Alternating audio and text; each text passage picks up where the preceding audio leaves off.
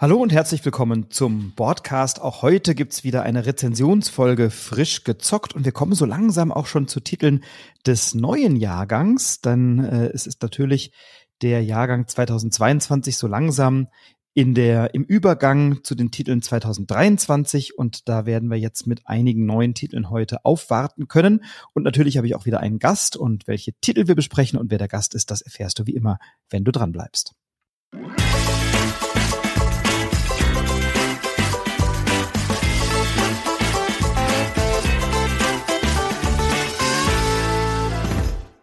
Ja, und jetzt ist es schon fast ein halbes Jahr her, dass wir gemeinsam gepodcastet haben. Und ja, er guckt ganz erstaunt gerade. Wir sehen uns. Und in der Tat war es, glaube ich, Ende letzten Jahres. Und du hattest ja unterwegs eine ganze Menge zu tun. Unter anderem stand sowas Unbedeutendes an wie die Nominierung der Spiele und Kennerspiele des Jahres, in die du involviert bist. Und deswegen sage ich ganz herzlich willkommen wieder Nico Wagner. Schön, dass du da bist. Hallo, herzlichen Dank für die erneute Einladung. Ich muss dir tatsächlich aber gleich mal widersprechen. Oh, es sei oh. denn, du zählst den April-Scherz nicht als zusammen gepodcastet. Der ist nämlich nicht ein halbes Jahr her. Ich glaube, deswegen habe ich gerade so komisch geguckt, weil ich mir gedacht habe, der war doch jetzt nicht ein halbes Jahr her. Da hast du vollkommen recht. Ich, äh, stimmt. Ich habe natürlich nur unsere ernsthaften Rezensionen äh, im Kopf gehabt und nicht den Unsinn, den wir da vor uns gegeben haben, der aber ja wirklich viel Spaß gemacht hat. Und nur fürs Protokoll, ich meine, das weißt du natürlich, du hast dich jetzt gerade nur versprochen. Ich muss aber natürlich nochmal darauf hinweisen, in die Spiele bin ich nicht involviert, sondern nur in den Auswahlprozess. das stimmt, das äh, genau. Also in den Auswahlprozess als Jury, genau. Und ich hoffe, dein Beef mit Manu Fritsch hat sich gelegt, der ja stinksauer war, dass du beim 1. April mit dabei warst und nicht er als alter Impro-Theaterspieler. Könnt ihr ja nächstes Jahr ändern, ihr zwei. Bitte? Könnt ihr ja nächstes Jahr ändern, ihr zwei. Ich nehme an, ihr habt das äh, geklärt, wie man das unter Männern macht, nämlich bei einer Spielepartie. Und wir haben uns heute sechs Titel ausgesucht, die ja äh, überwiegend dem neuen Jahrgang oder ausschließlich dem neuen Jahrgang zu, nee, überwiegend dem neuen Jahrgang zuzuordnen sind. Und wir haben ähm, uns auf einige Titel verständigt und ich, wir haben uns vorher überlegt, wie, in welcher Reihenfolge gehen wir denn vor, wie machen wir das? Und dann haben wir lange überlegt und dann sagst du, komm, bei den Pädagogen, also bei deinem Podcast, bei eurem Podcast, macht ihr es so, dass ihr alphabetisch von hinten nach vorne durchgeht und genau so werden wir es heute machen und beginnen mit S. Und wir haben noch gar nicht abgestimmt, wer welchen Titel vorstellt. Ähm, möchtest du anfangen? Soll ich anfangen? Komm, der Gast fängt an mit S mit S darfst du starten. Was hast du mitgebracht? Okay, vielleicht noch ein ganz kurzer äh, äh, Self-Disclaimer oder wie man sowas nennt. Äh, es wird auch bei uns bald mal wieder eine Podcast-Folge geben. Das ist nur wieder diese Jahreszeit, wo Lehrer ganz viel Freizeit haben. ja, deswegen, äh, wir sind bald wieder da. Wir kommen mal wieder zurück. So, die, umso mehr freut mich. Die Podcast-Szene wartet ja schon auf eure Flop- und Top-Folge und äh, nur. nur auf nichts anderes. Ihr sitzt mir den ganzen Tag zu Hause deprimiert und fragt sich, soll ich ins Schwimmbad gehen? Nein, ich warte noch ein bisschen, nicht, dass ich was verpasse. Aber umso schöner, dass du dir die Zeit nehmen konntest, hier dabei zu sein. Und jetzt geht's um ein Spiel, was wir beide gespielt haben. Ja, und zwar äh, Sattgrün eben von Cosmos. Und ähm, ja, komm, jetzt sage ich es halt auch mal, wenn es alle sagen, es wird ja so ein bisschen gehandelt als der Cascadia-Nachfolger, denn es ist äh, das nächste Spiel von Flatout Games, das ist der Original-Ursprungsverlag, die eben Cascadia im Programm hatten, was ja auch Cosmos nach Deutschland gebracht hat. Und prinzipiell kann man das schon verstehen auf den ersten Blick, sage ich jetzt mal, dass da Ähnlichkeiten vermutet werden. Denn äh, es ist jetzt hier wieder so, wir versuchen, indem wir Sachen räumlich anordnen, Punkte zu machen. Und da gibt's wieder so ein paar Gesetzmäßigkeiten, nach denen das funktioniert. Also das klingt schon alles ein bisschen sehr nach Cascadia. Nur ähm, bauen wir diesmal keine Landschaft zusammen, sondern wir richten unsere Wohnung ein, würde ich mal sagen, mit farblich äh, gemalten Zimmern und dazu passend immer Topfpflanzen. Und wenn wir das dann immer so hinkriegen, dass die Lichtverhältnisse zum Beispiel zu den Pflanzen passen oder die Farben übereinstimmen oder vielleicht noch nette Zusatzelemente in das Zimmer gepackt werden, die dann auch noch farblich passen, dann können wir hier richtig schön Punkte machen. Und dazu legen wir äh, drei Reihen mit jeweils fünf Karten vor uns ab und dann gibt das so ein Schachbrettmuster, immer abwechselnd Zimmer, Blume, Zimmer, Blume oder Pflanze, muss ich glaube ich besser sagen, damit die Biologen mir nicht aufs Dach steigen. Ja, und wie kommen wir an diese Sachen ran? Das ist der zweite Punkt, wo ich sagen würde, das äh, erinnert ein bisschen an Cascadia. Es werden nämlich vier Karten jeweils äh, ausgelegt, also vier Räume und vier Pflanzen. Und zwischen diesen zwei Reihen, da liegen dann noch diese Ausstattungsplättchen oder Gegenstände heißen sie, glaube ich, bin mir nicht ganz sicher, die ich dann da eben in die Zimmer reinpacken kann. Und ich nehme mir halt immer ein Pärchen. Das ist das, was, denke ich, die meisten Leute irgendwie an Cascadia erinnert. Und das äh, benutze ich dann, um das einzupuzzeln. Ähm, man versucht jetzt prinzipiell die Pflanzen wachsen zu lassen, indem, wie gesagt, diese Lichtverhältnisse immer passen. Also so Nachtschattengewächs will ich vielleicht lieber in den dunklen Keller, ist das dann möglicherweise packen. Weil immer wenn das dann übereinstimmt mit einer angrenzenden Karte, dann wächst diese Pflanze und dann sind die halt eben unterschiedlich groß, die haben verschiedene Wachstumswerte und irgendwann habe ich die Karte erfüllt und kriege dafür am Schluss die vollen Punkte. Dann äh, kriege ich noch äh, Punkte für übrig gebliebene Pflanzenteile, sage ich jetzt mal, die nicht fertig gewachsen sind. Da gibt's dann zu einem schlechteren Kurs noch Punkte und so weiter und so fort. Räume, wo das farblich passt, die geben mir Punkte. Also da versuche ich einfach möglichst gut dieses Puzzle zu erfüllen. Es gibt dann auch wie bei Cascadia diese Tannenzapfen damals äh, drin gewesen sind, gibt's hier sowas ähnliches. Das ist jetzt hier der grüne Daumen. Da erstmal ein großes Lob an den Kosmos Verlag, das versucht worden ist, äh, das in diversen Daumen zu machen, denn wir haben die in verschiedenen äh, Hautfarben. Der Hintergrund, der Außenrahmen, der ist quasi immer grün, aber die Daumen sind an sich äh, von Menschen weltweit. Ja, und mit denen kann ich dann auch noch Sonderaktionen machen. Ich kann zum Beispiel auch wieder so gekreuzt nehmen, das kennen wir auch von Cascadia. Ich kann extra Wachstumszüge damit machen und so weiter und so fort.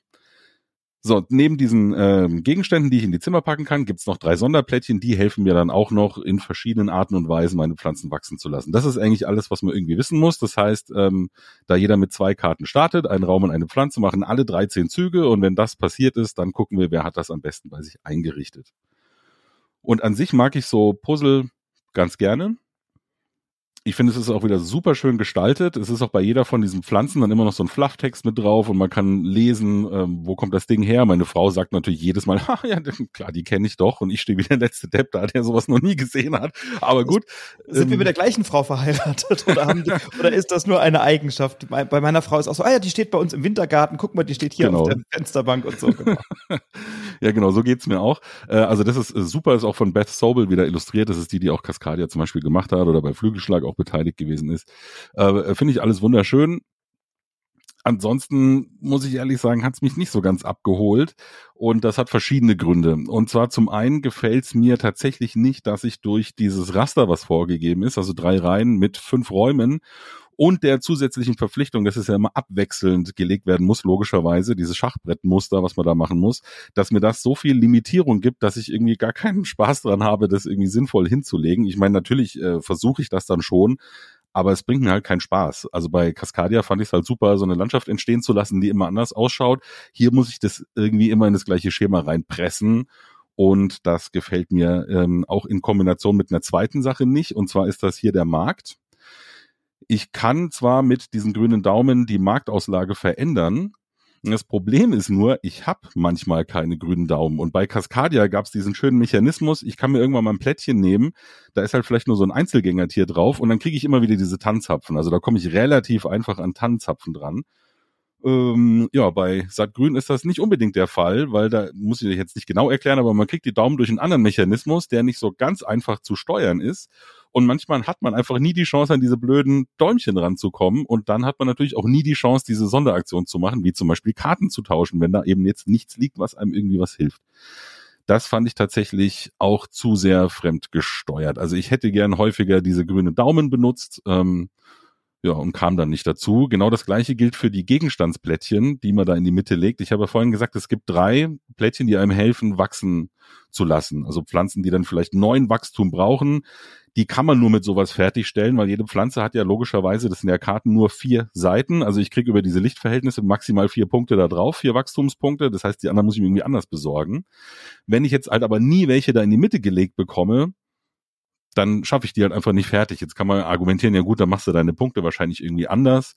Hat sich halt aber immer nicht schön angefühlt, wenn man nicht das machen konnte, worauf man vielleicht irgendwie hingespielt hat. Was dann wieder was damit zu tun hat. Man könnte diese Plättchen tauschen mit den grünen Daumen, aber man hat halt vielleicht einfach keine und kommt nicht ran.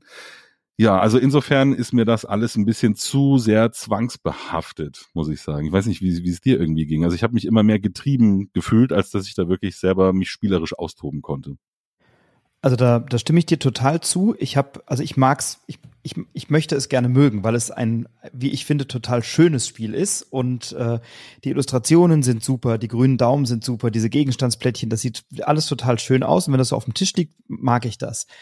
Ähm, ich habe aber das Gefühl, ich muss einfach Dinge erfüllen, die das Spiel von mir will, ob ich das jetzt gerade möchte oder nicht. Also ich habe so meine drei Zielkarten und dann spiele ich halt auf diese Zielkarten oder wir haben drei offene Zielkarten, auf die wir beide spielen und dann äh, oder alle spielen und dann muss ich das erfüllen, was auf diesen Zielkarten draufsteht und muss das halt mit den Mitteln machen, die mir zur Verfügung stehen. Und du kannst ja von diesen Gegenstandsmöbel, Haustierplättchen oder diesen äh, diesen Pflegeplättchen, diese grünen Extraplättchen, kannst du ja immer nur eines reservieren und eines behalten und die anderen musst du entweder sofort einpuzzeln oder verwenden oder wegschmeißen dann. Und dann habe ich immer das Gefühl, ja, da liegen jetzt Dinge und wenn da aber gerade nichts liegt, was ich gebrauchen kann, dann muss ich jetzt irgendwas nehmen, ob ich das jetzt möchte oder nicht. Ich muss es nehmen, habe keine Möglichkeit, die irgendwie aufzubewahren und dann fühlt sich sehr unbefriedigend an, wenn da jetzt gerade irgendwie nur Pflanzen liegen, die überhaupt nicht zu den Zimmern passen oder wo die Lichtverhältnisse der Pflanzen der Zimmer nicht zu dem passen, was ich eigentlich sammeln will und die Zimmerfarben nicht zu den Pflanzen passen. Also ich habe relativ viele Möglichkeiten, Punkte zu machen, aber eigentlich entscheide ich mich bei jedem Zug nur, was bringt mir jetzt gerade die meisten Punkte und was behindert mich am wenigsten, um mein Ziel zu erreichen. Das heißt, ich habe wenig Freiheit und ich muss mich die ganze Zeit irgendwie nach den mir zur Verfügung stehenden Mitteln richten. Und das fühlt sich einschränkend an. So, und so, so ein bisschen, so ein bisschen unbefriedigend, dass ich denke, ja, ich, ja gut, dann nehme ich halt jetzt das. Also es ist meistens nicht ein Gefühl, oh ja, da liegen die drei Dinge, hoffentlich schnappt mir das jetzt keiner weg, sondern es ist meistens ein, ah ja gut, dann nehme ich halt jetzt das. So. Und das ist eigentlich kein, kein so richtig schönes Gefühl dafür. Wenngleich das Spiel schöne Elemente hat. Also wenn diese Pflanzen fertig gewachsen sind, da gibt's noch so Blumentopfplättchen, die legt man dann so auf die Pflanzen drauf. Ich finde, das sieht dann auch total schön aus. Die haben verschiedene Punkte und so. Also irgendwie ist die Gestaltung sehr schön, aber das Spiel kann damit nicht so richtig mithalten aus meiner Sicht. Wobei ich das mit den grünen Daumen das Problem nicht hatte, weil man bekommt ja immer einen grünen Daumen, das wird ja immer auf das übrig gebliebene, auf die übrig gebliebene Karte gelegt und wenn man dann grüne Daumen braucht, dann nimmt man sich so eine Karte, die ist auch nicht besser oder schlechter als die anderen Karten, die da liegen, aber bis man dran ist, sind die mit den vielen grünen Daumen dann oft auch schon wieder weg. Ähm, aber so das Problem hatte ich zumindest selten. Ich hatte eher oft das Problem, dass ich ähm, mich nicht so richtig einigen konnte mit mir selbst, welches dieser Plättchen bewahre ich jetzt auf, um es dann endlich bald mal einpuzzeln zu können. Das war viel eher mein Problem dabei. Ja, klar, kann natürlich sein, dass das jetzt so ein persönliches Erlebnis ist, genau wie natürlich der Klassiker, da kann man jetzt wieder äh, aufschreien in Todespein, aber wenn man halt wartet auf eine Karte und sie kommt nicht und sie kommt nicht, dann wird sie natürlich für den nächsten Spieler oder die nächste Spielerin aufgedeckt und man denkt sich, hoffentlich bleibt sie liegen und dann wird sie natürlich wieder weggenommen und man hat das Gefühl, für die anderen wird immer das aufgedeckt, was sie gerade brauchen und für mich natürlich nicht. Ähm, ja, stimmt jetzt so generell nicht, aber äh, es kam schon wirklich häufiger vor. Äh, da müssen mir die Statistiker erstmal das Gegenteil beweisen. ich, ja, ich und ähm, was äh, ganz kurz noch, was äh, vielleicht auch dazu geführt hat, ist noch so ein anderer Punkt, wie man sich selber auch ein bisschen verbauen kann. Also man kann sich tatsächlich in eine, in eine Sackgasse äh, spielen. Vielleicht bin ich dann auch deswegen nicht mehr an grüne Daumen gekommen manchmal durch dieses Schachbrettmuster kann es ja sein, dass du an den Ecken irgendwie nur noch äh, ähm, Pflanzen brauchst, weil du hast die Räume überall schon gelegt und die letzten drei Karten oder so, die du nehmen musst, sind halt alle Pflanzen. Ja, und dann äh, bist du halt sehr limitiert in dem, was du nehmen kannst. Und wenn die anderen auch immer Pflanzen nehmen erstmal, weil sich das gerade so ergeben hat, dann landen halt grüne Daumen nur auf Räumen. Und die brauche ich dann halt nicht. So, und dann komme ich halt auch nicht irgendwie an so, anders an so einen grünen Daumen ran. Das war halt immer ein bisschen doof. Oder andersrum, was mir auch schon mal passiert ist, äh, du ja, du brauchst halt nur noch Räume und in der Mitte werden aber nie diese Zusatzplättchen gezogen, sondern nur Gegenstände. Du hast aber alle Räume schon mit Gegenständen befüllt.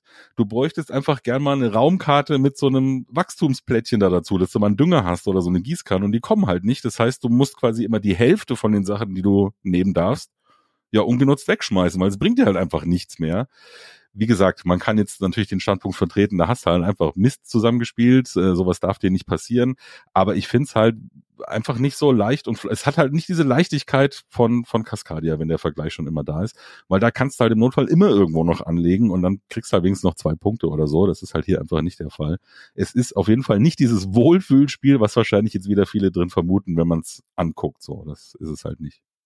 Ja, es ist so optisch toll, aber das Spiel kann, wie gesagt, nicht mithalten. Das ist so mein, mein Gedanke dabei. Und diese Gegenstandsplättchen Pflege sind ja genauso oft vorhanden wie die Möbelstücke oder Haustiere. Aber ich habe auch oft das Gefühl, da kommen immer genau die Sachen, die man gerade nicht gebrauchen kann. Also manchmal kommen am Anfang des Spiels, wenn ich da gerade eine Pflanze liegen habe, diese ganzen Pflegeplättchen, wo ich denke, die brauche ich halt jetzt noch nicht. Die brauche ich eigentlich erst ein bisschen später im Spiel. Äh, und später kommen dann die ganzen Möbel, die ich dann zum Teil schon da liegen habe. Und dann kann ich die Ziele nicht erfüllen. Da kann ich mich äh, verbiegen und verdrehen, wie ich das nur möchte. Ähm, und das, das ist auch was, was mich, was mich tatsächlich eher ein bisschen genervt hat. Und ich frage mich bis heute, warum liegt man, legt man eigentlich die Pflanzen immer zwischen die Zimmer? Also ich habe mir stelle mir dann immer so vor, das sind ja auch keine Zimmerkarten, die heißen Zimmerkarten, aber das sind einfach nur so Tapeten drauf oder irgendwie so ein, so ein Ornament, um dann die farbliche Zuordnung leichter zu machen. Das kann ich nachvollziehen. Aber da liegen eigentlich diese Pflanzen immer zwischen zwei Zimmern. Und ich stelle mir dann mal vor, wie dann zwischen der Küche und dem Wohnzimmer äh, auf der Türschwelle einfach so eine Pflanze steht. Und ich frage mich, warum ist zwischen zwei Zimmern Licht oder Schatten? Und also das ist dann so thematisch ein bisschen dahin gedreht oder so ein bisschen hingepresst. Ähm, und das fand ich dann auch ein bisschen schade, wenn da schon irgendwie so ein riesen Bohai gemacht wird. Was mir wieder gut gefällt, ähm, um, um was Positives noch zu enden. Ähm, auf jeder Karte, auf jeder Pflanze ist so ein kleiner Flufftext drauf, wo ich ein bisschen was über die Pflanze lerne. Und das gefällt mir tatsächlich schön.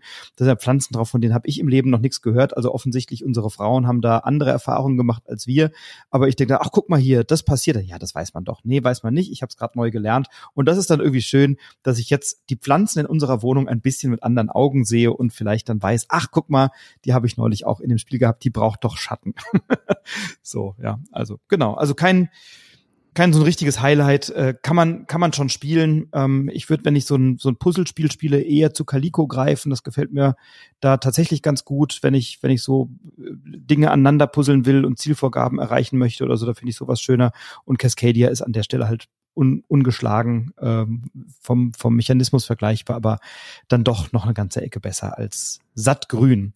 Wir können vielleicht noch ergänzen, äh, du hast es ja eben schon gesagt, von Flatout Games im äh, Deutschen bei Cosmos erschienen. Ähm, die äh, Autoren sind Molly Johnson, Robert Melvin, Aaron Mesburn, Kevin Russ und Sean Stankiewicz. Und die Künstlerin ist Beth Sobel bei Flatout Games im Original und im Deutschen bei Cosmos. Und es ist auch immer so viel Verwaltung ganz kurz hinterhergeschoben. Du musst ständig immer Karten aufdecken und Däumchen drauf und Dinge aus der Mitte ziehen. Ich fand es bei Cascadia schon so ein bisschen nervig, muss ich sagen. Aber hier, das äh, toppt tatsächlich nochmal, weil es doppelt so viel ist, was du ständig hinlegen musst. Äh, das hat mich auch genervt. So, aber jetzt äh, zum nächsten Titel. Was hast du zum Vorstellen? Das war jetzt die perfekte Überleitung, denn was du gerade gesagt hast, könnte auch ein guter, ein guter Einleitungstext sein zum nächsten Spiel denn wir sprechen über einen Titel, der bei Schmidt-Spiele erschienen ist, das äh, aktuelle Kennerspiel äh, sozusagen aus dem Jahrgang bei Schmidt-Spiele erschienen, New Eden. Äh, New Eden ähm, ist ein bisschen äh, ja thematisch gerade schwierig, weil wir sprechen über eine Unterwasserstation, die nicht so viel Schaden abbekommen kann, nachdem jetzt leider letzte Woche da dieses Unglück passiert ist. Auf der anderen Seite haben wir hier ein Kennerspiel von Benjamin Schwer, von dem wir nachher noch etwas hören werden, wenn ich mich richtig in? Ich glaube doch, mal, mal gucken. Also ich glaube, äh, von Benjamin Schwer jedenfalls und von Dennis Lohausen illustriert, bei Schmidtspiel erschienen. New Eden. Was machen wir? Wir haben so eine Unterwasserstation und diese Unterwasserstation bauen wir auf und die baut sich modulartig zusammen. Ich habe da so verschiedene Teile, die von vornherein daran gepuzzelt sind äh, ähnlich wie man das von Cloud Age kennt, so Elemente, die ich dann im Laufe des Spiels kaufen kann und dann drehe ich das Blättchen um. Das ist dann so an die Basisstation angedockt und habe dann die Möglichkeit, Werften zu bauen mit kleinen äh, Figuren, sogenannten Diepel. Das finde ich ganz schön. Also die Miepel unter Wasser sind die Diepel. Äh, dann habe ich die Möglichkeit, Sauerstoffflaschen zu bauen und ich habe noch die Gelegenheit, Muschelhabitate zu bauen, die eher Siegpunkte bringen, Reparaturkraken, die mir, wenn meine Station Schaden genommen hat, die Station wieder reparieren und Erntekrabben, die ich aussenden kann, damit ich Geld bekomme. Und dann baue ich so nach und nach Elemente an diese Station dran.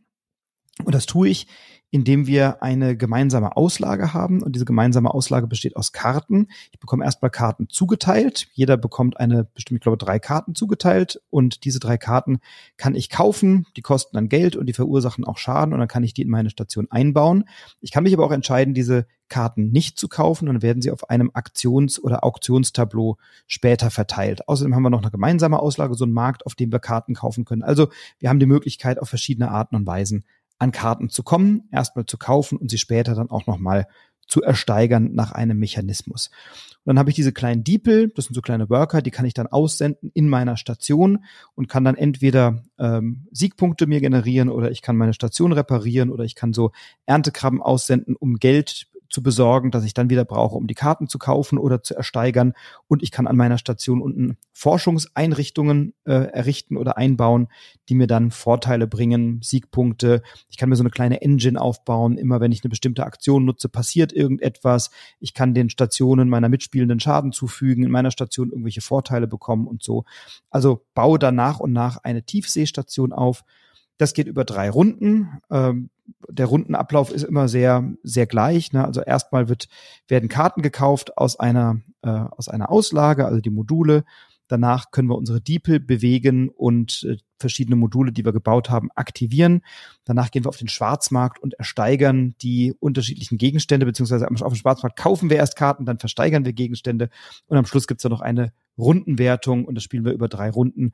Und dann gibt's die Schlussabrechnung. Und der Clou ist, dass diese Station eine Schadensanzeige hat und einen Schadensmarker. Und Bedrohung ist es, glaube ich, offiziell. Bitte?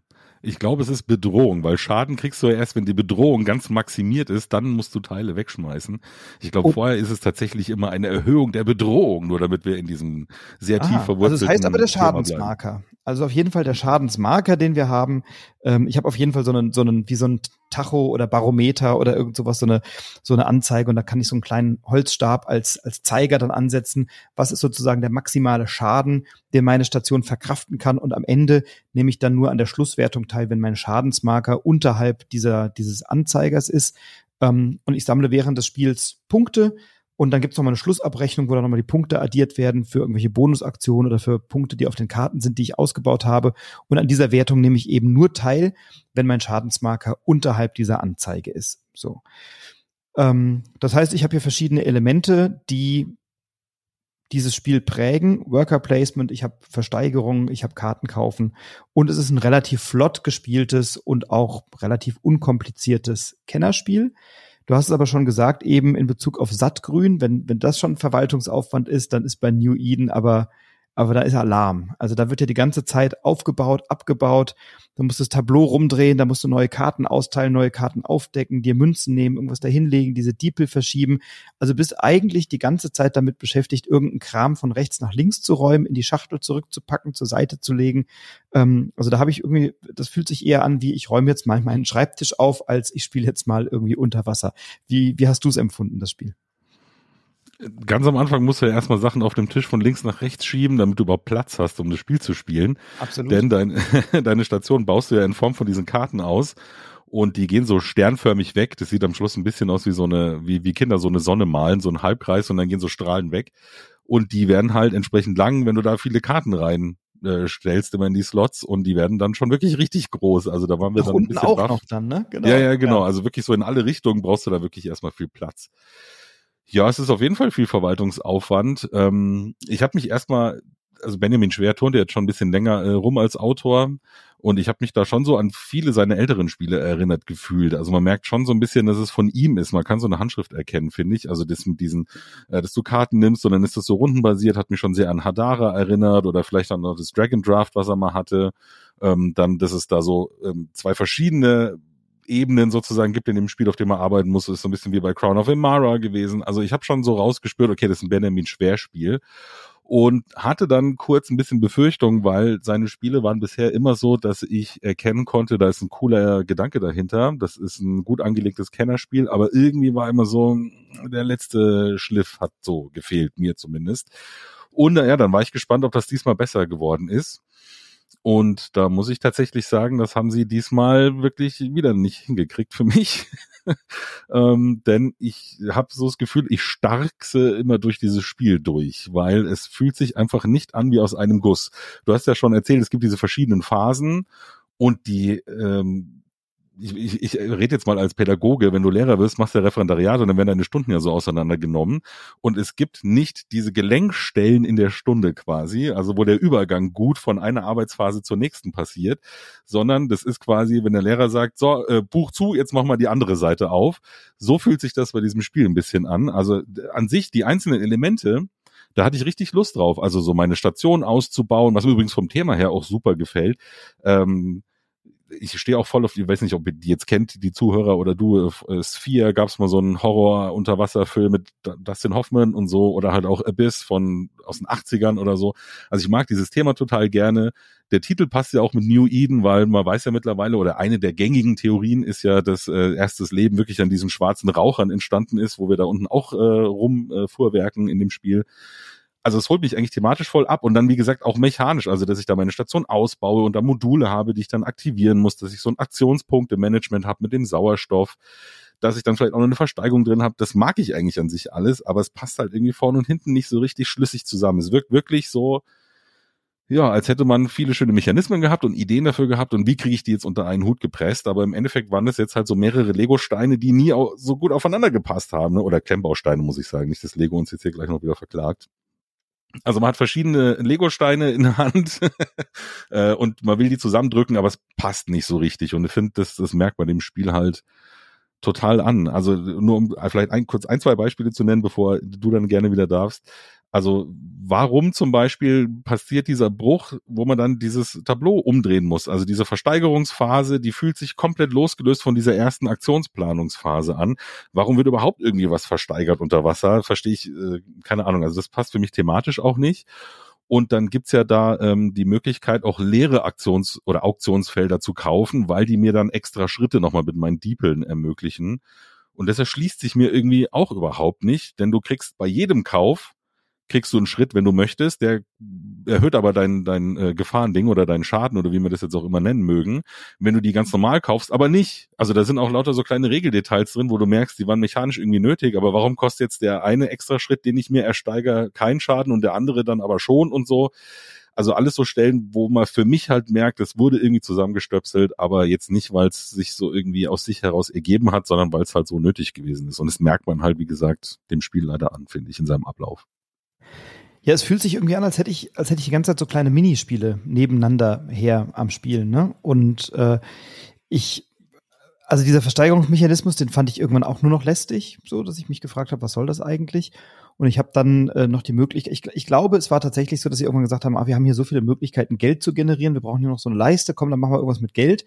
Und dann gibt es ja noch die Möglichkeit, dass ich meiner Station bewusst Schaden zufüge, um dann noch zusätzliches Geld zu bekommen und ähm, die, die, irgendwie muss ich was mit dem Geld machen. Ach komm, lass uns was versteigern. So, das funktioniert übrigens im Zwei-Personen-Spiel überhaupt nicht. Da ist das total unspektakulär. Dieser Versteigerungsmechanismus, der ist natürlich da Banane. Im Spiel zu dritt oder zu viert ist das interessanter, weil du natürlich dann ein bisschen, weil mehr Geld auf den Tisch kommt. Also da musst du halt mehr zahlen, da wird's teurer. Ich finde, an einer Stelle hat das Spiel für mich total verloren und also ich bin immer sehr vorsichtig mit so einer Formulierung, das ist broke. Das sagt man ja sehr schnell, wenn was nicht funktioniert. Aber wir haben es jetzt oft gelesen. Broken, oder? Broken, genau. Sonst ist das Spiel bankrott. Vielleicht auch, aber. ja, vielleicht. Aber an einer Stelle funktioniert es für mich überhaupt nicht. Es gibt ja verschiedene Möglichkeiten, das Spiel zu spielen. Ich kann entweder sagen, ich äh, mache Aktionen und repariere dauernd meine Station, damit ich nicht genügend Schaden habe und dann habe ich eben am Ende Punkte gesammelt, aber ich nehme nicht nochmal an der Schlusswertung, aber ich nehme dann an der Schlusswertung teil mit allen Punkten, die noch vor mir liegen in den gebauten Modulen. Oder ich sage, ich scheiß auf gut Deutsch auf diese Schadenreparierung, äh, auf das Reparieren und produziere so viel Schaden, dass meine Station am Ende in die Luft fliegt oder äh, hier steht tatsächlich, äh, dass sie, was steht hier, die Station stürzt in sich zusammen und hält dem Schaden nicht stand. Und dann nehme ich halt nicht an der, an der Schlusswertung teil, aber es werden die Punkte gewertet, die ich schon erspielt habe in dem Spiel. Und das lässt, das sind natürlich zwei unterschiedliche Arten, das Spiel zu spielen. In, der einen, in dem einen Fall kann ich sagen, ich gehe total offensiv drauf, ich nehme alles, was ich machen kann und mache ganz viel Schaden. Und dann gibt's auch so äh, Karten, die die bringen halt zehn Schaden, aber 20 Siegpunkte oder so. Und dann kann ich sagen, ja, ich nehme die zehn Schaden und wenn ich über diese Schadenanzeige drüber gehen würde, muss ich eine andere Karte abreißen. Dann kann ich so eine, eine Karte abreißen, die ich zu dem Zeitpunkt nicht mehr brauche und kann halt voll auf Siegpunkte gehen.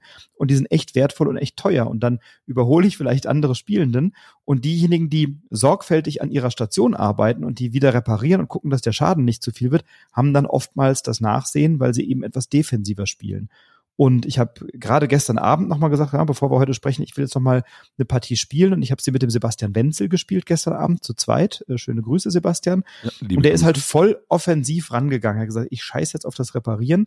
Ich baller jetzt da rein, was geht. Der hat sich dann über diesen Forschungsbereich so eine kleine Engine aufgebaut, hat dauernd Geld gehabt und äh, hat dauernd Schaden genommen für das, äh, für, für, ähm, für diese freie Aktion, wo man fünf Münzen bekommt und hat sich dann lauter Karten gekauft, die ihm Schaden gebracht haben und aber auch Punkte.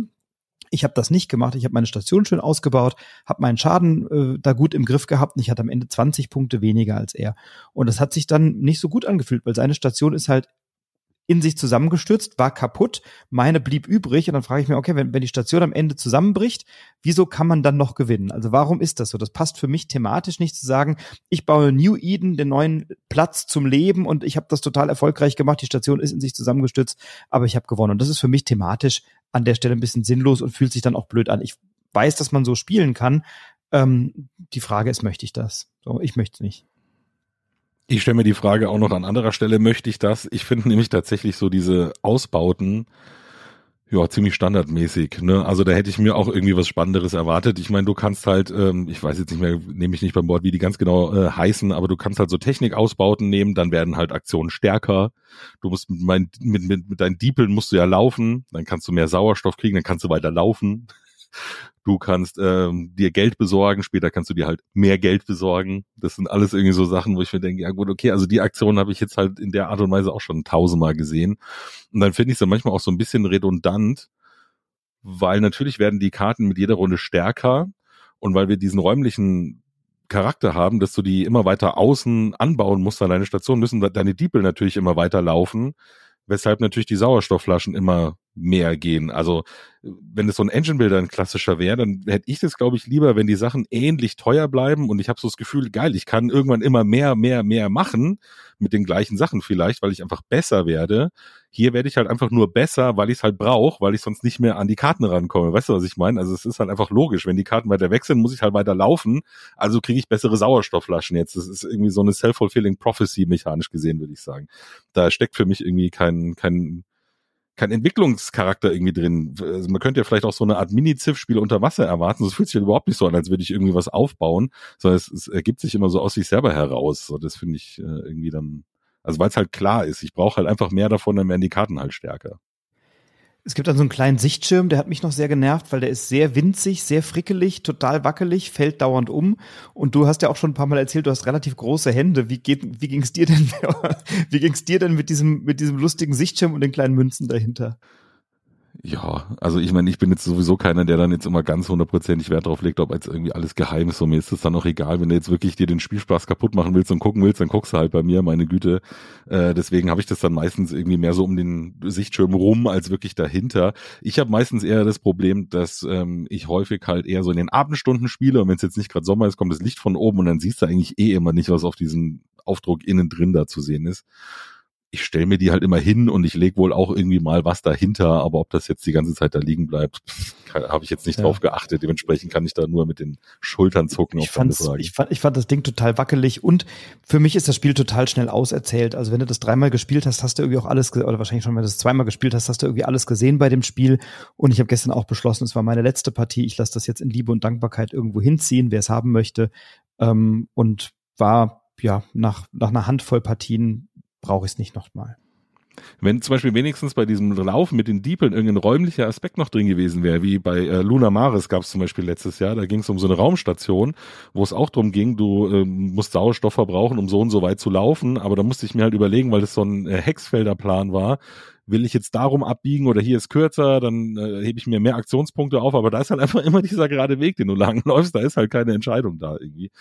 Ja, also da hätte man meiner Meinung nach viel mehr rausholen können so muss ich auch sagen, hat es mich leider dann doch sehr kalt, was vielleicht zu der Tiefsee passt, aber es hat mich sehr kalt zurückgelassen. Dann äh, bereiten wir den Mantel des Schweigens darüber, den nächsten. Äh, ich habe übrigens, also wir werden heute übrigens kein Spiel mehr von Benjamin Schwer besprechen. Ich habe es kurz verwechselt äh, mit Chaos in Gotham City, was hier auch liegt. Das besprechen wir gar nicht heute. Mhm. das hat er auch nee. noch gemacht. Das kommt heute nicht in die Besprechung. Das können wir schon mal spoilern. Genau. Ja, dann haben wir noch einen, äh, einen weiteren Titel, auch wieder vom Kosmos Verlag, aus einem sehr bekannten Franchise, Nico. Ja, und ein Franchise, was ich sogar mag. Das hat damals yes. seine erneute Hochphase damals bekommen. Da habe ich gerade Abitur gemacht, also auch zu einer für mich wichtigen Lebensphase, kam damals nämlich von Peter Jackson die Herr der Ringe Trilogie ins Kino.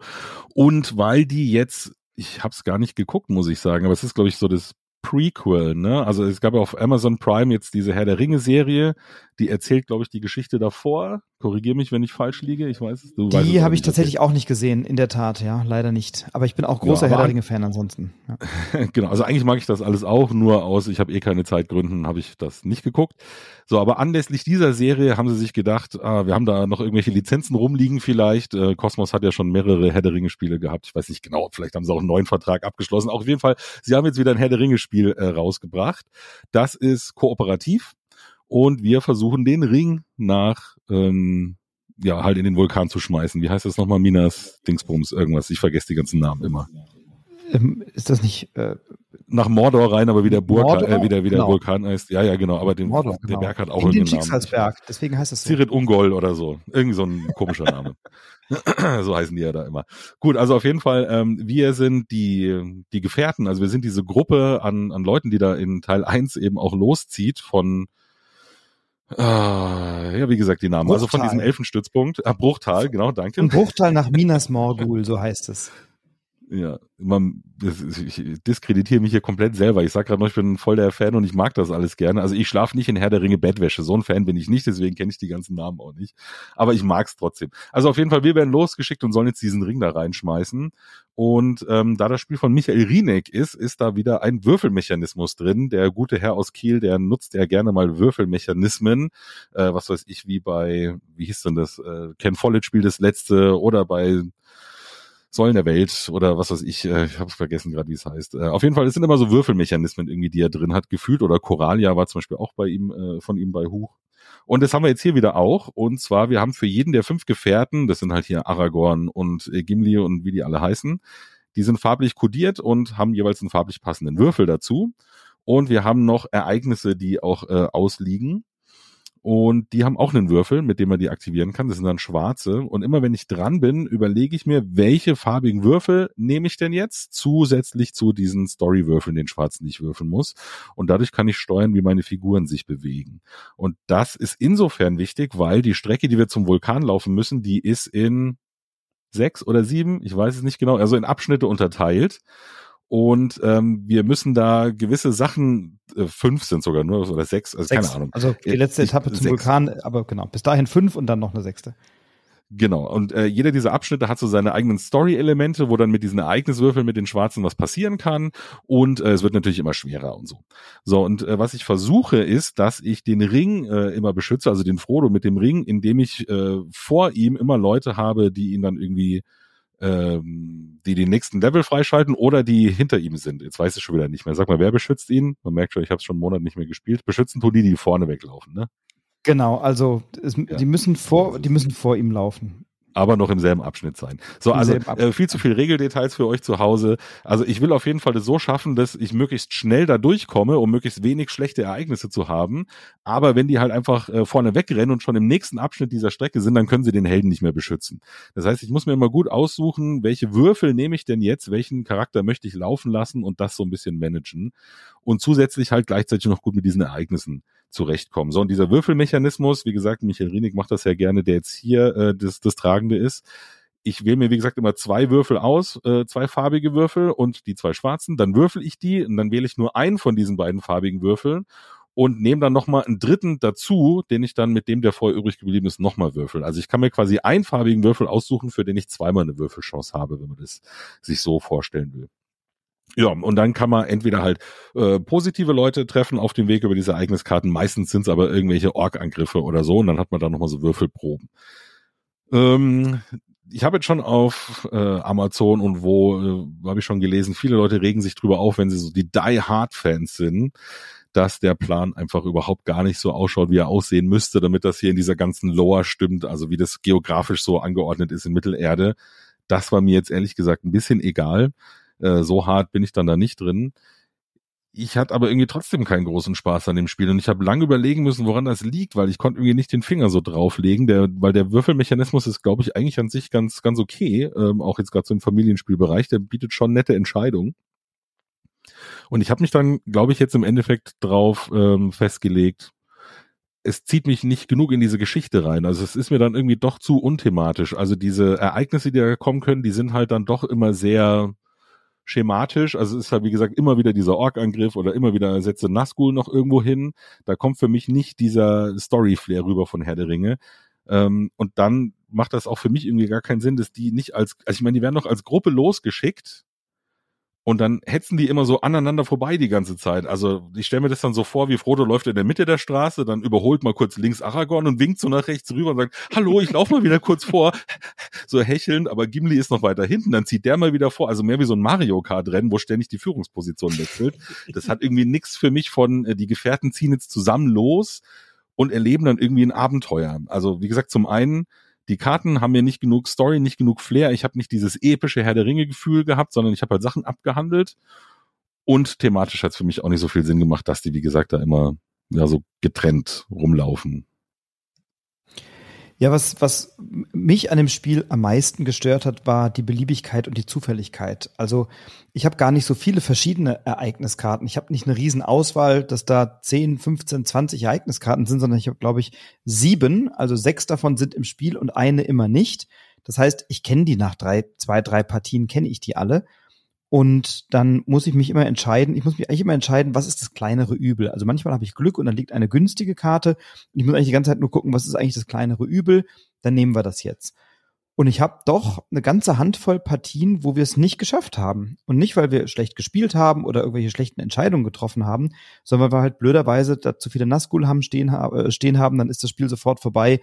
Äh, oder weil zu viele Urukai-Krieger irgendwie da rumstehen.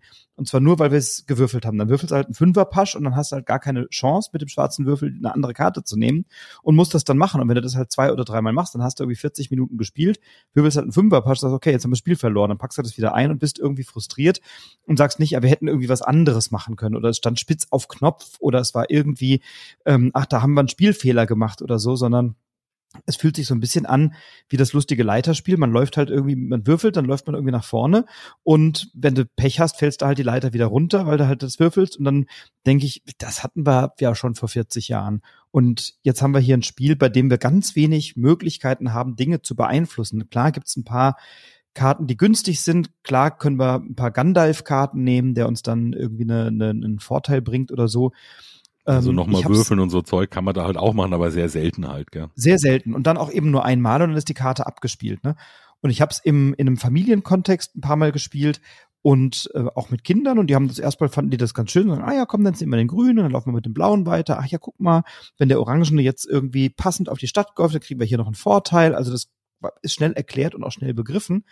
Ähm, und wenn du dann aber in der Mitte der Straße stehst und würfelt jemand einen Fünferpasch, sagst, ja, jetzt kommt der letzte Urukai-Krieger da oben rein, wir haben das Spiel verloren. Wie, wir haben das Spiel verloren? So, die haben gar nicht verstanden, was wir jetzt falsch gemacht haben oder was da jetzt passiert ist.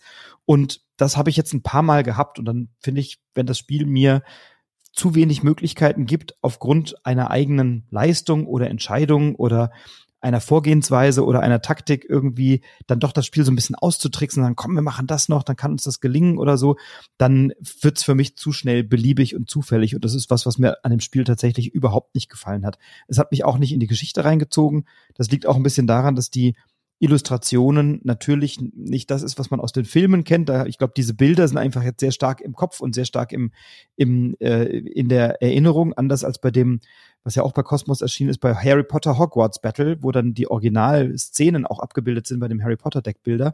Äh, da ist das sehr schön gelungen. Hier haben wir eine andere Darstellung der Charaktere, die uns allen allzu vertraut sind seit vielen Jahren und auch das hat mich nicht in die Geschichte reingezogen und deswegen muss ich das Spiel, also das Spiel hat mich wirklich schwer enttäuscht. Ich habe mich total drauf gefreut, weil ich bin auch ein großer Herr der Ringe Fan und es gibt ja auch gute Herr der Ringe Spiele, aber das war wirklich eins, was mir was, was mir überhaupt tatsächlich dann keinen Spaß gemacht hat. Und ich habe mich dann irgendwann so nach drei, vier Partien gedacht, boah, komm, jetzt spielst du das noch zweimal mit irgendwie Familien, um da auch nochmal was zu sagen zu können. Und vielleicht habe ich irgendwie noch ein paar, ein, zwei Aspekte übersehen. Ähm, aber das hat mich tatsächlich von vorne bis hinten enttäuscht. Ich kann es nicht anders sagen, leider. Ist vielleicht auch zu einem Großteil so, weil ich fand die Würfelproben halt auch so belanglos. Ne? Also ich meine, dann weißt du, okay, jetzt kommt eine Orde, äh, eine Orde Hawks, wollte ich schon sagen, eine Horde Orks auf mich zugerannt. Und dann wirfst du halt einen Würfel und dann, wenn du halt Glück hast, also da sind die Symbole für die Charaktere drauf, die halt deinen Helden beschützen. Und dann guckst du halt, ja, den Charakter, den ich jetzt gewürfelt habe, steht der jetzt vor meinem Helden oder nicht? Und dann habe ich den Kampf da gewonnen. Also es fühlt sich halt auch einfach nicht an, als würde ich jetzt hier gegen irgendwelche Monster kämpfen oder so.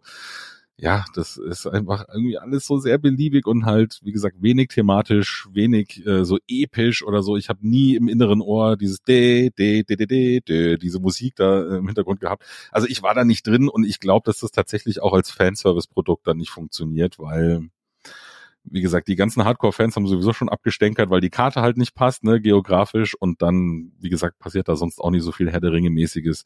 Das hätte auch echt irgendwie was anderes sein können. Ich habe es vorhin erwähnt, dann von mir aus, es hätte auch das Mario Kart-Spielen sein können, sondern hätte keiner den Unterschied gemerkt.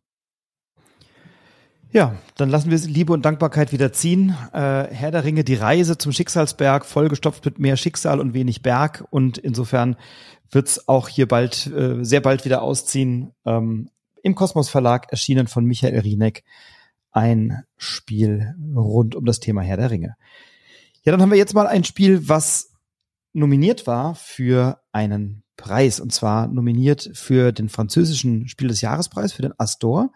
Ein Spiel, was im Original bereits 2015, nee, 2016 erschienen ist, ähm, nämlich bei BlackRock es ist ein Spiel, was jetzt bei der Game Factory, einem Schweizer Verlag, erschienen ist, nämlich District Noir von Nao Shimamura und Nobutake Dogen, illustriert von Vincent Rocher. Ähm, wir sind Bosse in einem Verbrechersyndikat und wir befinden uns in einem erbitterten Kampf um Territorium und Einfluss, so zumindest verspricht es der Flavortext. Und wir sind im sogenannten District Noir, so heißt auch das Spiel. Und das District Noir besteht aus 47 Karten und einer Startspielermünze. Mehr ist es nicht, also ein schönes kleines Kartenspiel. Und was wir bei diesem Spiel machen, ist, wir haben eine bestimmte ja, eine, wir haben ein Set-Collection-Spiel, also wir wollen Sets von Karten bringen, nämlich entweder eine Mehrheit, eine Mehrheit von Karten der gleichen Punktewertung. Die gibt's in den Wertungen 5, 6, 7 und 8 und die Karten sind auch im Verhältnis ähm, so oft im Spiel. Also die Karte mit dem Wert 5 ist fünfmal im Spiel, die Karte mit dem Wert 8 ist achtmal im Spiel. Und da gibt's auch ein paar Punktekarten, die Plus- oder Minuspunkte werten und es gibt drei Städtekarten. Äh, es ist ein reines Zwei-Personen-Spiel. Wir werden am Anfang des Spiels, wenn die Karten gemischt sind, ähm, sortieren wir drei Karten aus. Das heißt, drei Karten sind nicht im Spiel und wir wissen nicht welche. Ähm, und das ist insofern interessant, als dass wir uns im Laufe des Spiels immer mal wieder entscheiden müssen, ohne wirklich zu wissen, welche drei Karten fehlen und ob die Entscheidungen dann dadurch äh, gute oder günstige sind.